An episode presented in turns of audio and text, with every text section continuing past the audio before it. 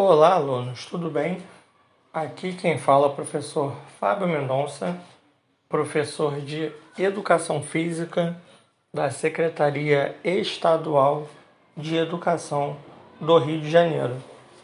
Nesse momento, nós vamos dar início à quarta aula do quarto bimestre do nono ano do ensino fundamental regular referente ao ano de 2020 e nesta aula nós iremos abordar os esportes de aventura de escalada e arborismo e os seus benefícios. Beleza, galera? Então vamos lá.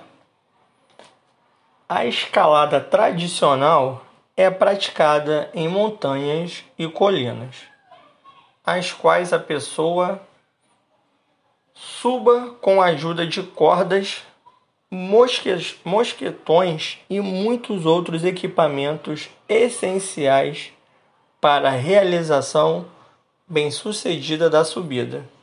E o mais importante ainda, para a segurança do praticante. Da mesma forma que no trekking e no arborismo, conforme nós já falamos nas outras aulas, existem níveis de escalada para todas as preferências desde paredões altos, lisos, retos e até outros mais baixos e íngremes. Lembrando que a escolha desse tipo de, de paredão que você vai utilizar vai depender do seu nível físico, do seu condicionamento. Então, com isso, ter o acompanhamento de um guia se faz muito necessário para saber em que característica você vai poder se adequar nessa modalidade. O arborismo, literalmente, ele acontece no ar. A pessoa locomove-se entre as copas de altas árvores, utilizando equipamentos como passarelas e plataformas, cabos e cordas.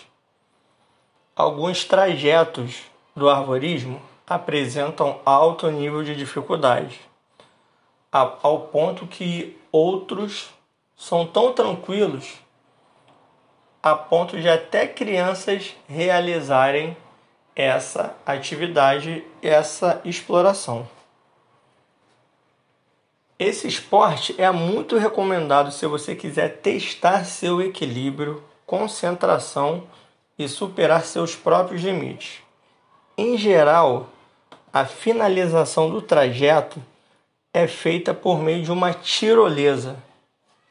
Claro que, seja qual for o nível de dificuldade, essa modalidade é sempre monitorada por profissionais especializados.